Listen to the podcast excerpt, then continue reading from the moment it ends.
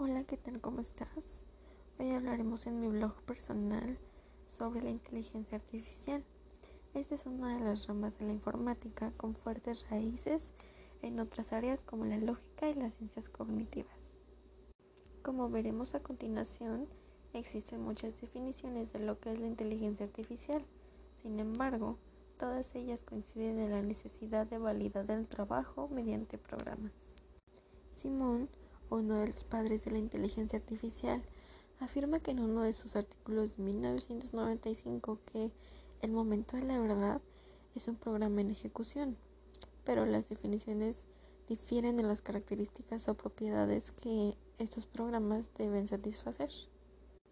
Por otro lado, se cree que la inteligencia artificial nace en una reunión celebrada en el verano de 1956 en Dartmouth, Estados Unidos, en la que participaron los que más tarde han sido los investigadores principales del área.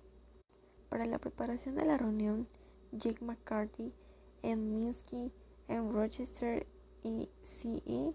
Shannon redactaron una propuesta en la que aparece por primera vez el término inteligencia artificial.